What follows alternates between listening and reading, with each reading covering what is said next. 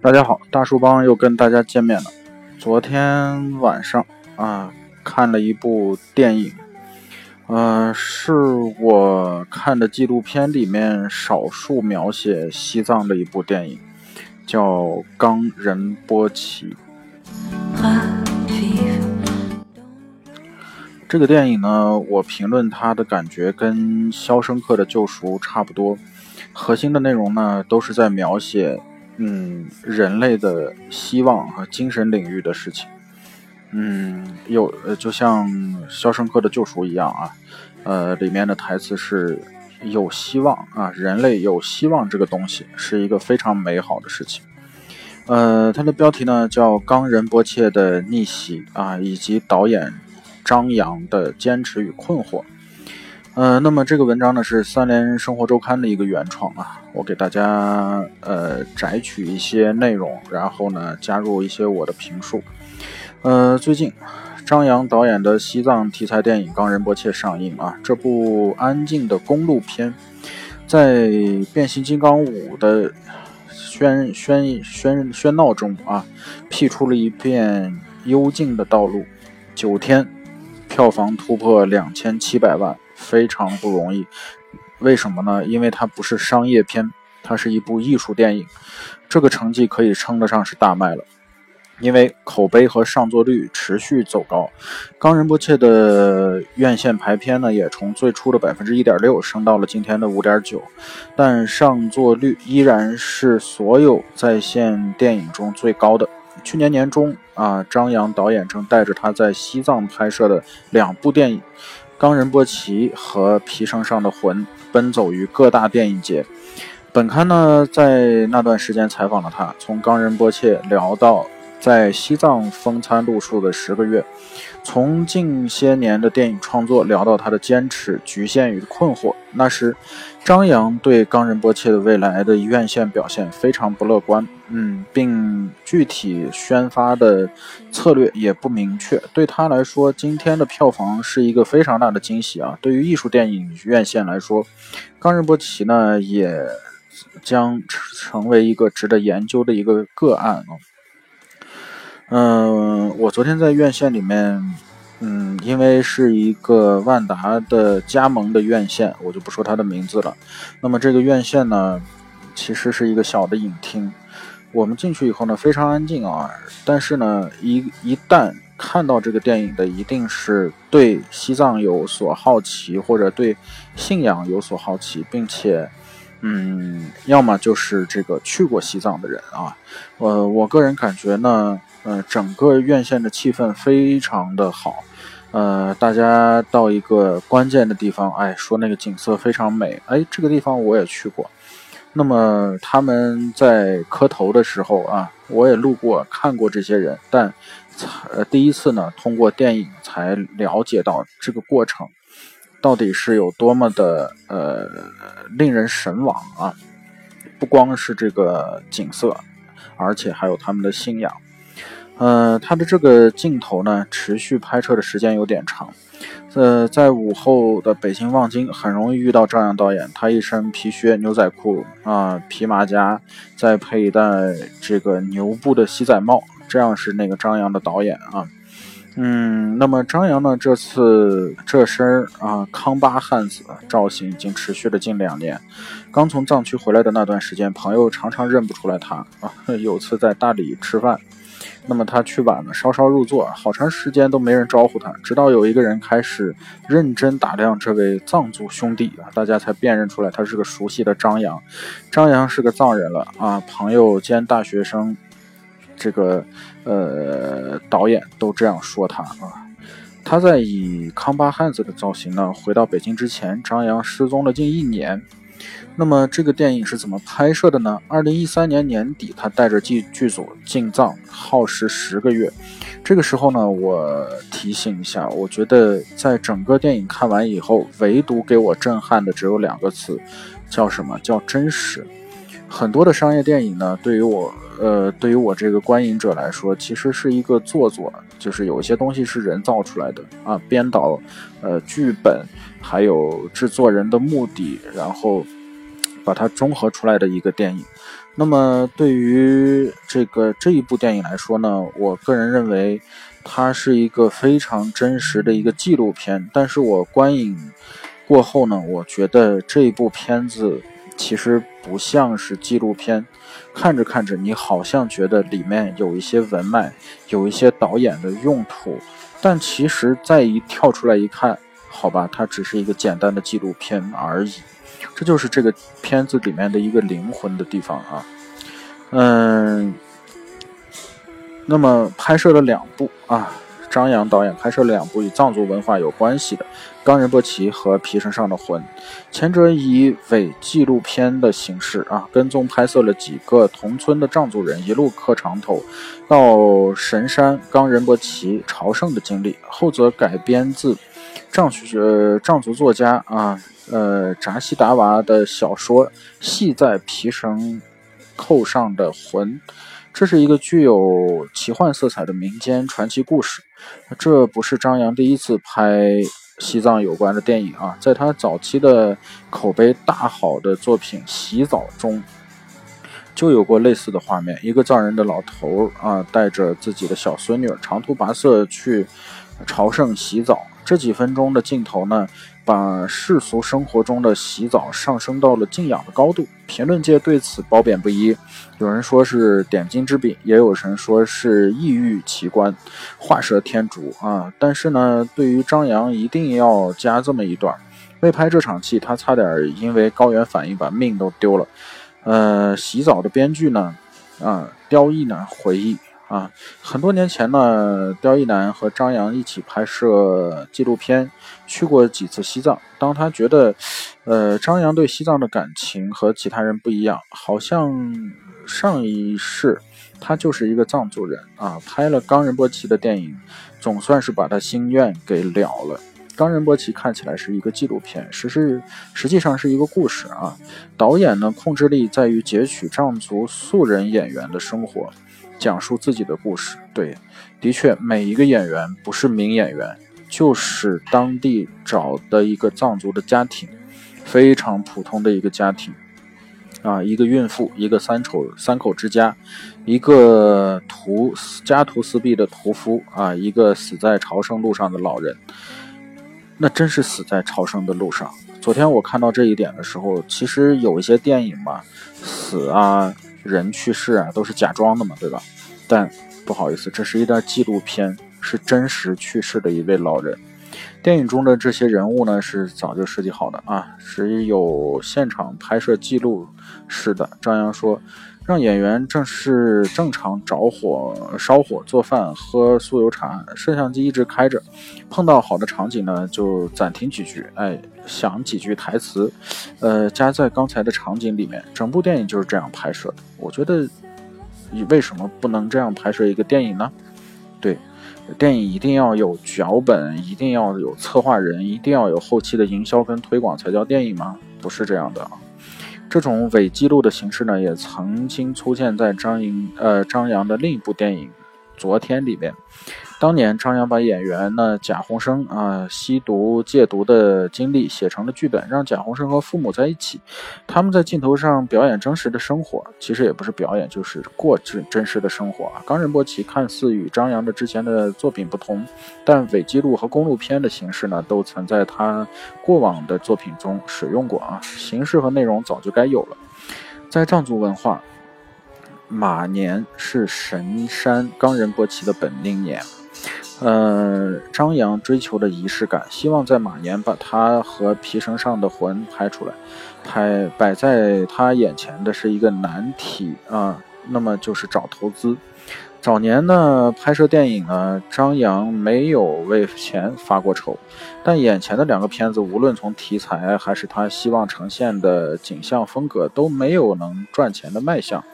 呃，想要筹钱是非常不容易的啊！皮绳上的魂起码是一个完整的电影，冈仁波齐呢，连剧本都没有，他只能和投资人说说自己的想法，大致拍摄的方式和希望呈现的风格，能不能拍成他想要的，不敢打保票，谁敢投啊？张扬也觉得自己看起来是一个不靠谱的项目啊，有些难为投资人。眼看已经到了二零一三年年底，再不进藏，冈仁波齐就拍不了了。这是好友的李丽啊站出来说，作为合力晨光的董事长啊，李丽最赚钱的一笔投资是《小时代》。从那部电影呢，看到他追逐资本的本能。他也曾劝张扬拍商业大片、大制作、大 IP、大卡司啊，卡司就是演员的阵容啊。那么张扬总是犹豫不决。他投资过的张扬上一部的电影是《飞跃老人院》。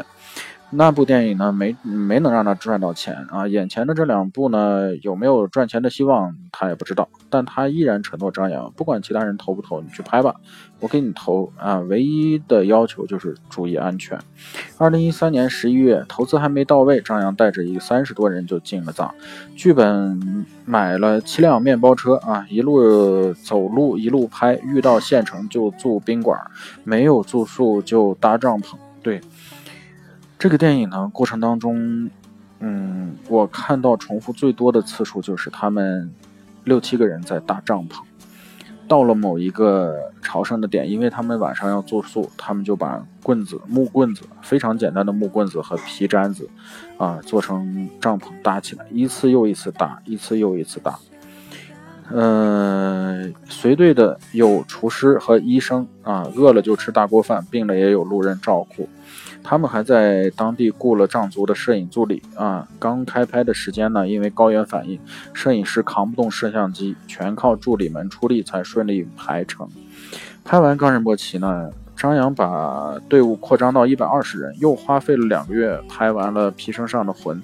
在藏区的十个月啊，张扬几乎切断了与外界所有的联系，只有缺钱的时候才打电话催催投资人。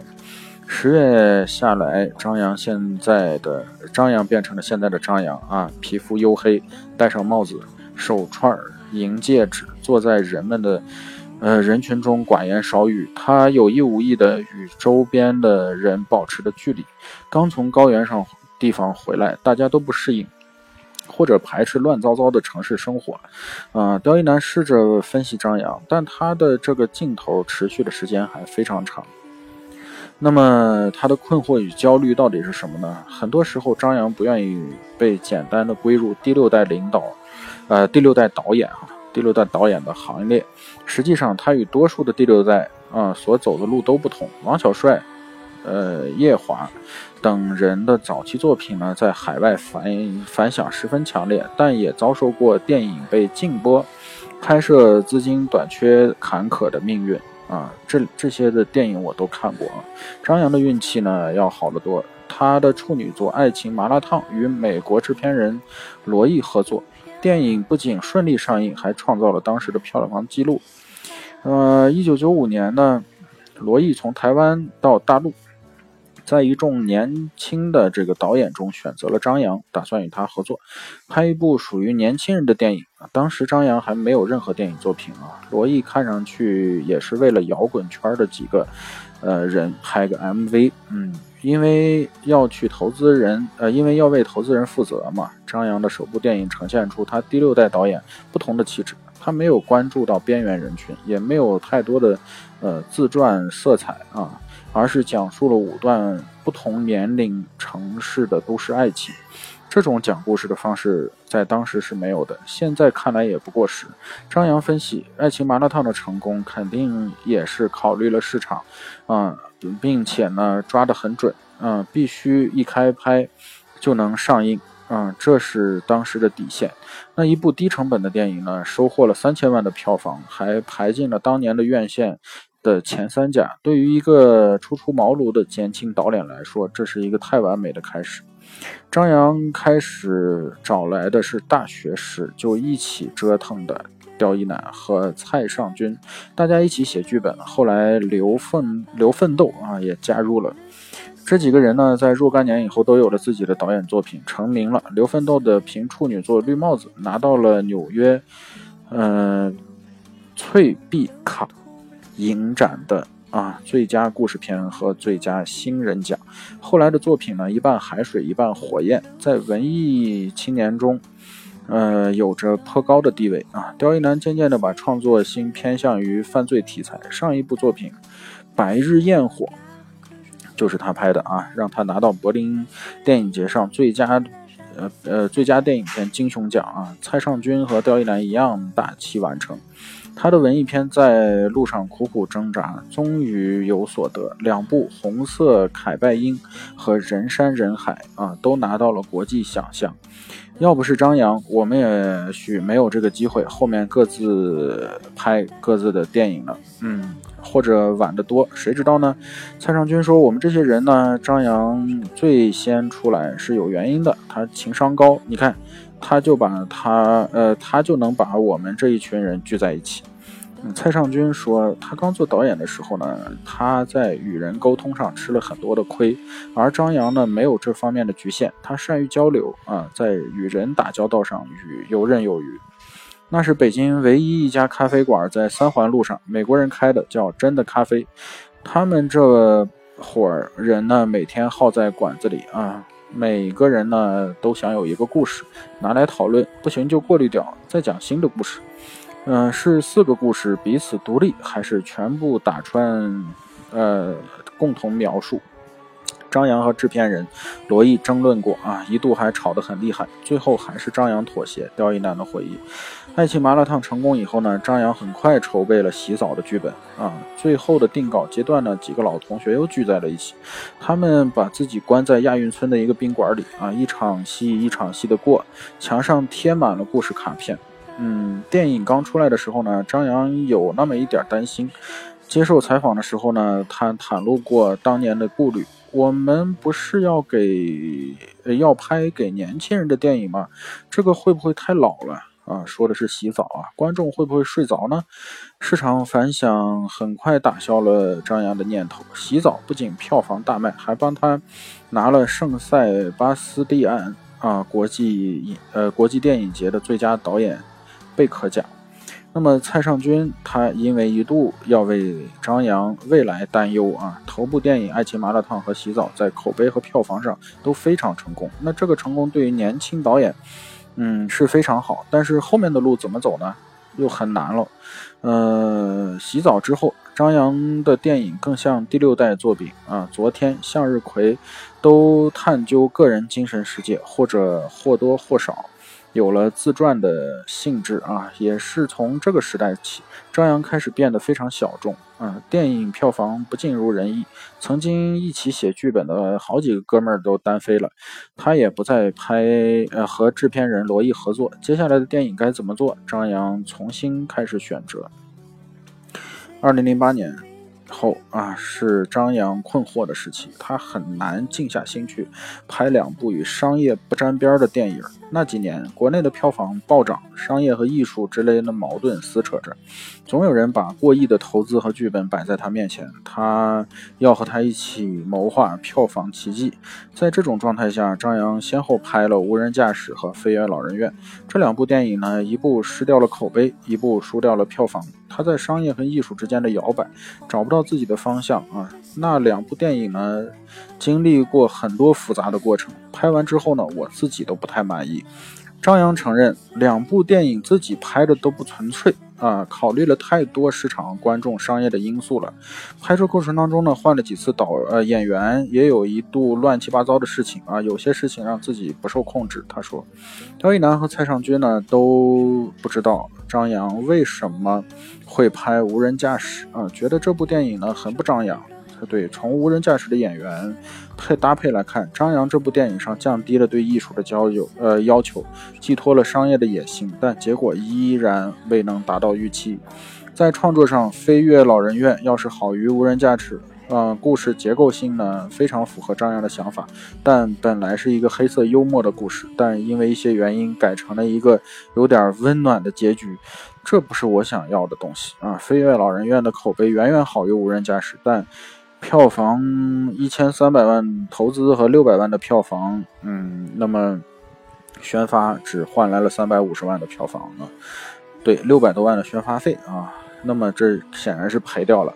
张扬总是说自己不在乎票房，但面对于落差的时候呢，他还是觉得有些措不及防啊。那么采访中呢，张扬和刁一男和蔡尚勇呢提到，他们怀念几个人一起搞创作的日子，一起写剧本，一起打牌，一起泡咖啡、游泳，大家呃，不掖着藏着，有多大劲儿都使出来，相互成就。而如今呢，大家聚在一起的时间少了，有时在酒吧饭局上碰到，还是像以前一样喝酒打牌，但聊创作的机会不多。怎么聊呢？技术上相互帮助没有问题，但你是要是，但你要是想给对方的电影安个魂儿，这事情没办法聊了。蔡尚勇说，走到这一步，大家有了各自的方向，精神上的焦灼。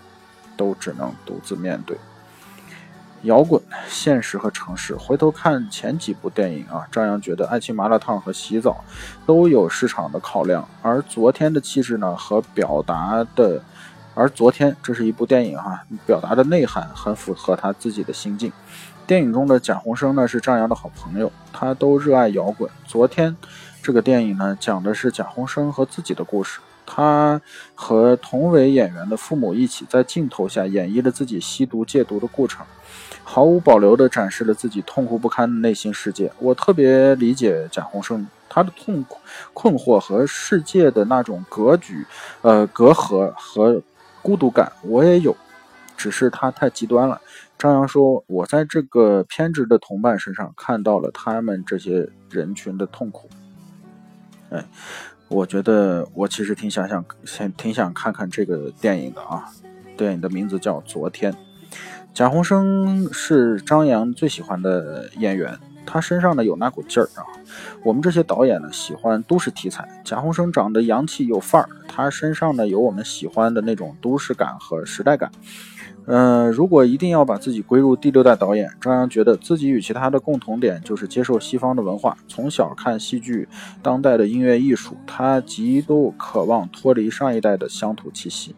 我们喜欢法国啊，新浪漫的嘎达尔啊和特吕弗啊，喜欢德国的法斯宾德，喜欢拍纽约的马丁斯克塞斯啊。归根结底都是喜欢这两样东西，现实和城市。我骨子里面其实挺摇滚的，一身藏族的行头的张扬突然定义自己，摇滚的本质呢就是自由，别管我做什么穿什么，只要我以个人的意志做出一些选择，就符合摇滚的精神。在这个眼睛像个康巴康巴汉子的张扬身上，很难找到摇滚的这个证据啊。但他大学同学 DJ 有直说。有代，呃，张有代说，当时张扬从中山大学转学到中戏，呃，发型突兀啊，一身行头也与众不同，呃，人与其名非常紧张，因为代表中山大学的人艺演出了话剧《行星启示》，呃，张扬被中央戏曲学院的老师看中啊，转到了。呃，中戏导演系。上世纪的八十年代，摇滚在中国开始传播。有一天，张扬被同学呢施润酒啊，呃，带到学长张有代的寝室里面啊。张有代给他放了几个摇滚的音乐，张扬突然爱上了啊，欲罢不能。那种感觉像，呃，掌握了人间真理，真理哈，一下子觉得电影啊、戏剧啊、由于呃什么都不重要了。对，嗯。那么他爱上了摇滚啊，呃，而他不一样，他知道自己想要什么。我要反抗，我要自由，我要探索生命的意义。很快，张扬和施润九、张有池，还有一个舞台美术系的哥们儿组成了乐队，名叫呃 Hospital 啊医院。那么鼓呢是乐队里最贵的，大家把它留给了张扬来解决。家里人宠他。他要什么就给买什么，最后他果然要到了钱，买了一个二手的鼓。张扬有代，呃，张有代回忆说，嗯，那时特疯啊，跟传教似的。张扬说，当时他们有一个音箱，下午四五点一下课，大家都打开窗户，把音箱放在阳台上，对，用最大的音量放摇滚。后来还真有人入坑，周边的中学也带来了这种。磁带啊，中戏的摇滚是一个小据点。与此同时呢，呃，刁一男和蔡尚君、张一白和孟京辉等人成立了文学社。一开始呢，乐队和文学社势势不两立啊，互相互看不上。后来因为一些人外力，两伙人走到了一起，开始疯狂的搞实验剧、戏剧。嗯，那时的戏剧和摇滚一样，是他们对抗世界的另一种方式。等待戈多不让演，我们就站在煤堆上念剧本，必须表达。张扬把年轻的时候的荷荷尔蒙啊，默默地献给了摇滚和戏剧。当时还有，呃，当时当然还有不愿意被提起的那些爱情。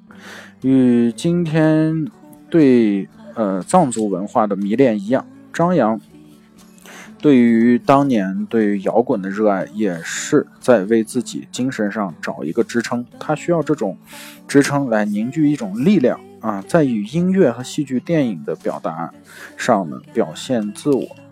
张扬呢，呃，是我们这群人里。成熟比较晚的，很多时候呢，就像一个小孩子。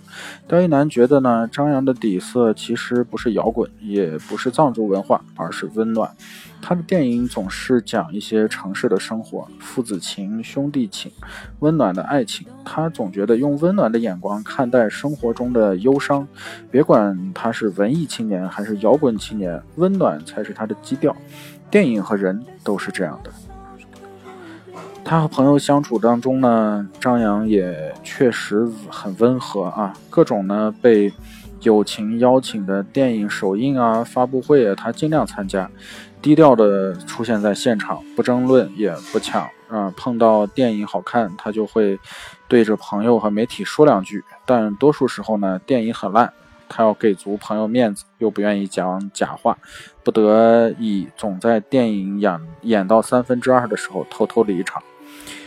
对，偷偷离场。昨天看《冈仁波齐》的时候，也有人偷偷离场，并且呢，前面因为大家都在后排坐啊，都说：“哎，你看这个，呃，环节不错，那个环节都在讲话。”前一排的小伙子就不耐烦了，说：“你们安静一点啊，安静一点，看看电影。”但但但我觉得呢，也许这个小伙子太爱这个西藏的文化了啊，我觉得能理解。大家保持安静，在看电影。但其实后面很有戏剧性，到电影还演到三分之二的时候，他走了。我不知道是因为什么，也许是因为吵，也许是因为他实在看不下去了。续冈仁波齐参加了北京电影节展映之后，《皮绳上的魂》也在刚刚结束的上海电影展上，呃，电影展上那个首映。呃，放映后呢，张扬在朋友圈实时分享了大家的电影的褒贬，他准备为电影出书。我们采访结束后呢，他约来了挑新书的配图，呃，他还和发行社商量了全新的电影宣发策略，一个城市一个城的上映，把电影的档期尽量可以做得长一些，靠口碑拉动票房。与拍无人驾驶飞跃老人院时期相比，现在的张良平静多了，但矛盾依然存在。拍电影完，呃，电影拍完。啊，后世的后面的事情和导演就无关了。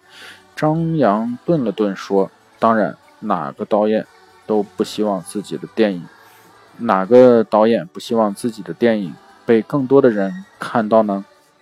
其实他还要付诸于实践，去完成他与电影的梦想。”好，今天的分享就到此结束，再见。